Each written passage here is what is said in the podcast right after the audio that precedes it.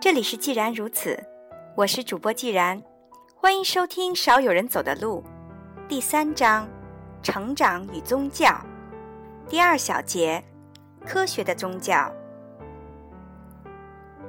心智的成熟其实就是从小宇宙进入大宇宙的一个历程。本书注重论述这段旅程的初级阶段。从本质上来说，这一阶段就是不断迈进的求知之路。只有学习和进步，才能摆脱昔日经验的限制。我们必须消化和吸收新的资讯，扩大我们的眼界，敢于涉足最新的领域。本书的主旨之一就是探讨增加认知、扩大视野的意义。我说过，爱的本质其实是自我完善，而爱的风险之一就是必须进入未知的领域。我们必须放弃落后的、陈旧的自我。把陈腐的过时的认知踩在脚下，及时抛弃狭隘的人生观。但是做到这一点并不容易，似乎不做任何改变更符合我们的惰性。我们更容易保持现状，更愿意使以小宇宙为基础的旧地图。我们不想让旧有的观念遭受丝毫损害，但是这样无异于自掘坟墓，与心智的成熟之路背道而驰。我们应该对过去的信仰提出疑问，主动探索陌生领域，挑战某些久被视为真理的结论。只有怀疑和挑战，才能使我们走上神圣的自由之路。为此，我们必须从科学起步，别无他途。我们应该逐步以科学的宗教来代替父母的宗教，向小宇宙法则提出挑战。科学的宗教旨在帮助我们从实际出发，采用现实的经验、历史的教训去认知世界，更新人生观和世界观。如果盲目信奉父母宗教，我们可能不会有任何改观。最有活力、最适合我们的宗教，理应从我们对现实的经验和认识中产生。经由质疑、挑战、检验的宗教，才是属于我们的宗教。正如神学家 Jones 所说，我们存在的一个问题是，几乎很少有人有独一无二的人生。我们的一切，包括我们的情感，似乎都是二手的。在许多情况下，我们只有依据二手材料，才能够让自身发挥作用。我可以信任一个内科医生、一个科学家、一个农民的话。我本来不想这么做，但我不得不这样做。他们提供的。可能是各自领域的核心知识，而对那些领域我一无所知。关于我的肾脏的状况、胆固醇的作用、饲养小鸡这些经验，完全可以是二手材料，我可以接受。但是有关人类生存的意义、目的与死亡的问题，这一切二手的材料我是无法接受的。我不可能依靠对二手上帝的二手信任来生活。我要想真正的活着，就必须拥有自己的语言，拥有独一无二的怀疑和挑战的意识。我们有了自己的宗教，才能有成熟的心灵。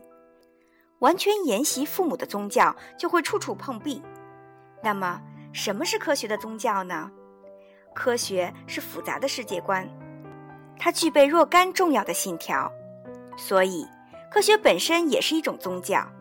其重要的信条包括：宇宙是真实存在的，我们可以对它进行观察；人类对宇宙的观察具有重要的价值；宇宙的运行遵循若干规律，而且是可以预测的；人类易受偏见和迷信的误导，在解释宇宙时易犯错；人类要形成世界观，理应有足够的怀疑精神，理应接受科学的方法的指导。由此总结出观察宇宙的经验。还有，除非经过亲身体验，否则我们就不可以自认为无所不知。另外，科学方法的提炼虽然来自于实践经验，但我们仍不可以相信单纯的经验。唯有多次重复实验获得的经验，才是值得信任的知识。还需要补充一句：只有在相同的情况下，其他人通过类似的经验。也能够得到一致的结论，这才是可靠的经验。在上述的信条中，关键字眼包括真实、观察、知识、怀疑、经验等等。科学是一种以怀疑为基础的宗教，为摆脱童年经验的小宇宙、文化教条的小宇宙、父母似是而非教导的小宇宙，我们必须怀疑自以为了解的一切。凭借科学的态度，我们才能把个人的小宇宙经验转化为广大的大宇宙经验。我们必须信仰科学，迈开人生观和世界观的第一步。许多病人在治疗之初就告诉我：“我不相信宗教，我从来不去教堂，我不相信教会的训诫，也不相信父母的话。我不像我的父母那样对宗教过于虔诚，我大概永远和宗教无缘。”每当我质疑他们凭什么自认为与宗教无缘时，他们都很惊讶。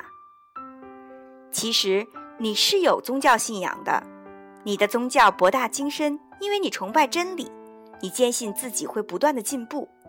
我对他们说，你的宗教所具有的力量，使你敢于承受一切的痛苦，一切摆脱既往经验和迎接未来挑战的痛苦。能够接受治疗，本身就说明你重视进步。你所做的一切都是为了你的宗教，我绝不认为你比你的父母缺乏虔诚。正相反，我甚至觉得和他们相比，你对宗教和上帝的信仰更具有神性。你的信仰有着更高的境界，因为你具有质疑一切的勇气。对于塑造世界观而言，科学能够起到巨大的推动作用，比其他任何宗教都更为进步。最好的证据之一就是科学显著的国际性，在全世界的范围内，它都具有稳固的科学群体，其规模要比基督教会更为庞大，而且更加团结，其他国际性团体都无法与之匹敌。各国科学家相互交流，他们的热情之大，能力之强，远远超出了其他宗教人士。他们超越了自身文化的小宇宙，更加睿智和务实，也更加接近人类和世界的本质。即便如此，他们对世界的认识也是有限的。拥有科学思维的人能够对一切现象提出质疑，这远比单纯依靠盲目的信仰、迷信和教条更有利于我们的进步。但是，我也相信，到目前为止。科学也只是踏出了实现心灵进化的第一步。大多数有科学思维的人，对于世界和上帝本质的认识仍然是狭隘而有限的。就是和许多盲目继承父辈信仰的普通农民比，科学界人士的见识也未必高明多少。在认识上帝本质这个问题上，科学家还面临着诸多的困难。具有怀疑一切的态度，我们就会意识到，笃信上帝不是一件多么了不起的事。过分信仰上帝，容易使我们更加教条，而且正是从教条主义中，曾经产生过无数的战争、宗教裁判乃至各种迫害。在宗教盾牌的背后，曾隐藏着无数伪善的嘴脸。有的信徒假借信仰的名义，戴上博爱的面具，向同类挥舞屠刀。他们唯利是图、巧取豪夺，甚至禽兽不如。他们搞出各种匪夷所思的宗教仪式，以及别有用心的偶像崇拜。六手六脚的女神，高居宝座的男神、象神、虚神、诸神殿、家神，三位一体，众神合一。而我们看到的，则是无知、迷信、教条和僵化，对上帝真正的信仰却少得可怜。这不由得使人想到：假如不相信上帝，也许我们会过得更好吧。无数事实证明，在相当多的情况下，上帝非但不是来世的期许，反而是今世的毒药。有时候，我们即便大胆的预言，认为上帝是人类心灵的幻想，似乎也是合理的。也许，对于上帝的信仰，其实是人类普遍存在的心理病态，必须设法救治才行。信仰上帝是否真是一种疾病呢？它是否是一种特殊的移情现象呢？是否源于我们过多的接受父母的小宇宙观念，由此阻碍了我们去接纳大宇宙的观念呢？或者说，对于上帝的信仰，是否是原始而幼稚的思考方式呢？为了寻求更高境界的认知和道德。我们是否必须敢于将小宇宙观念彻底舍弃呢？我们在因心理治疗而走向成熟的过程中，我们的宗教信仰会发生怎样的转变呢？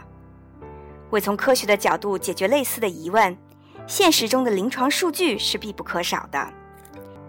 在下一节中，我会介绍几个真实的心理治疗案例，希望大家能够从中找到答案。